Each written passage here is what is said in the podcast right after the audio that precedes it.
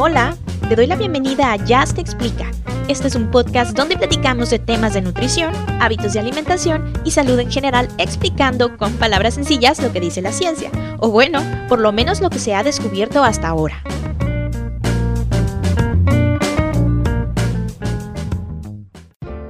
Hola a todos, yo soy Jazz y les doy la bienvenida a Jazz Te Explica. Hoy en día es de lo más normal buscar información de cualquier tema que nos interese en Internet incluso de cosas relacionadas con la salud. ¿Cuántas veces no hemos googleado nuestros síntomas cuando nos sentimos mal y terminamos creyendo que tenemos una enfermedad rarísima? La parte positiva es que seguramente no tenemos nada serio. La negativa es que la información de mala calidad abunda en Internet. La desinformación es una de las razones por las que existe este podcast. Por eso, hoy vamos a hablar de algunos mitos y realidades que existen sobre la nutrición. Mito número 1 comer fruta de noche o en ayunas es malo. Este mito especialmente carece de fundamento científico y en realidad no conozco ninguna razón válida del por qué podría considerarse como algo verdadero. Cuando hice mi investigación para este episodio pude confirmar que no hay trabajos serios que hablen al respecto. Lo curioso es que sí existen un montón de sitios de dudosa procedencia que hacen recomendaciones sobre cuál es la hora ideal para comer fruta. Aparentemente muchas personas están convencidas de que comer fruta después de cierta hora promueve el aumento de peso o incluso que eleva considerablemente los niveles de azúcar en sangre. Su principal argumento es que, de acuerdo a la hora del día, nuestro cuerpo metaboliza de diferente forma los carbohidratos. Spoiler alert, no es así. La realidad es que el cuerpo humano utiliza los carbohidratos como fuente de energía, pero hay distintos tipos de carbohidratos de acuerdo a su complejidad y tamaño. Todos los carbohidratos, a excepción de la fibra, proporcionan cerca de 4 kilocalorías por gramo. Entonces, cuando una persona come alimentos que contienen carbohidratos, como por ejemplo las frutas, su cuerpo los digiere y eleva su nivel de azúcar en sangre, lo que es perfectamente normal porque la sangre es justo el vehículo por el cual podemos hacer llegar toda la energía que obtenemos de los alimentos a todo el cuerpo. Ahora bien, lo que sí es realidad es que hay algunos alimentos que tienden a subir los niveles de azúcar en sangre un poquito más que otros. Y esto es especialmente importante para personas que padecen, por ejemplo, diabetes. A esta característica se le conoce como índice glucémico, lo que quiere decir que aquellos alimentos que tienen un índice glucémico más alto harán subir mucho más rápido los niveles de azúcar en sangre. Y no, esto no cambia de acuerdo con la hora del día. Como les decía, el índice glucémico es especialmente importante para personas que padecen diabetes, porque ellos necesitan tener un control sobre los niveles de azúcar en sangre. Si sus niveles de azúcar en ese momento si estuvieran como descontrolados o no estuvieran bien, lo aconsejable sería entonces que no comieran alimentos con alto índice glucémico. Aún así, muchas de las frutas tienen un bajo índice glucémico, por lo que no deberíamos preocuparnos por este mito. Mito número 2. Los caldos tienen más nutrientes que los alimentos que se cocinan en ellos. Desde que yo era niña, he escuchado muchas veces sobre este mito. A resumidas cuentas, no existe evidencia que lo respalde y les platico por qué. Existen diferentes técnicas culinarias para preparar los alimentos, algunas como la cocción en agua que necesitan de humedad y otras que son secas que no la necesitan. La cocción en agua consiste justo en sumergir los alimentos en un recipiente con agua y someterlos a calor, calentarlos dicho de otra manera. De hecho, una de las características de la cocción en agua es que conserva bien el sabor y los nutrientes de los alimentos y lo vuelve más fáciles de digerir.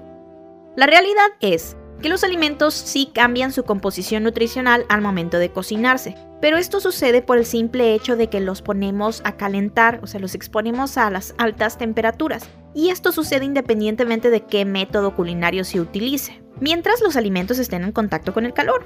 Por ejemplo, al cocinarse, las proteínas mejoran su digestibilidad, las grasas pueden cambiar su estructura química, las vitaminas, como son muy sensibles al calor, pueden perderse en cierta, en cierta cantidad, pero esto no significaría entonces que no debamos cocinar los alimentos que son ricos en vitaminas, como las frutas o verduras, sino que se recomienda que también los comamos como frescos. En cuanto al hecho de que el caldo o el consomé conserva la mayoría de los nutrientes, la realidad es que no. Aun cuando parte de los nutrientes se queda ahí en el caldo, al desprenderse de los alimentos por la acción de la temperatura y el calor y la ebullición, el caldo tiene un aporte nutricional relativamente bajo. Mito número 3. El desayuno es la comida más importante del día. Creo que esta es una frase que todos hemos escuchado alguna vez, incluso es parte de la publicidad de algunas marcas. Hay investigaciones científicas que se han enfocado en examinar la diferencia de que las personas incluyan o no el desayuno en su día. En algunos de estos estudios se expone que la diferencia está solo en la cantidad total de energía que ingieren estas personas al día. Y eso pudiera parecer bastante obvio, ¿no? Si quitas el desayuno, pues en teoría estás comiendo menos cantidad de calorías. Pero ¿qué sucede en poblaciones vulnerables como niños o personas de bajos recursos? El desayunar o no podría hacer la diferencia entre comer algo o nada en todo el día. Es por eso que en países como México existen programas que proporcionan desayunos a muchos niños en su escuela. Así que, creo que el hecho de que consideremos verdad o no este mito depende mucho del contexto en el que se mide. Para muchos de nosotros desayunar puede tener la misma importancia que comer o cenar, pero para quienes no tienen acceso a suficiente alimentos, el desayuno representa mucho más que eso. Mito número 4. Los atoles ayudan a las nuevas mamás a producir suficiente leche para sus bebés.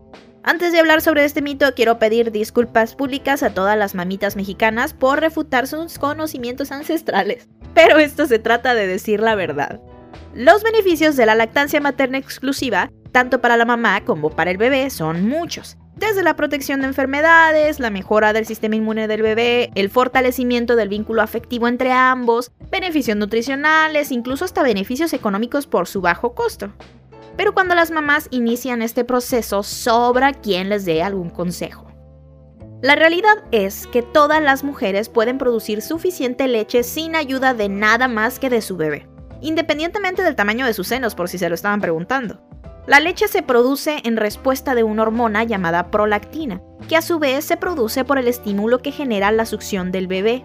La hormona oxitocina también aumenta cuando el bebé succiona en el seno y permite que se traslade la leche por los conductos de este. Es por eso que, cuando el bebé no succiona adecuadamente, no habrá suficiente producción de leche. Y esto se debe normalmente a que la mamá y el bebé tienen una mala posición o que el bebé no tiene un buen agarre, por eso no hace una buena succión y entonces no desencadena la producción de hormonas que ya platicamos. Pero no, no tiene nada que ver con los atoles. Para no extenderme demasiado en este episodio, vamos a dejarlo hasta aquí. Coméntenme en mis redes sociales si les gustaría que haga una segunda parte de estos mitos y realidades o si tienen alguna duda que pueda resolver. Pueden encontrarme en Facebook como Jazz Te Explica y en Instagram como Jazz Y-A-Z-H-U-G-U-E-S. Recuerden que todo lo que escuchan aquí es con base a mi investigación personal y de acuerdo con la evidencia científica que está disponible hasta el momento en el que grabo cada episodio. Nos vemos a la próxima. Bye.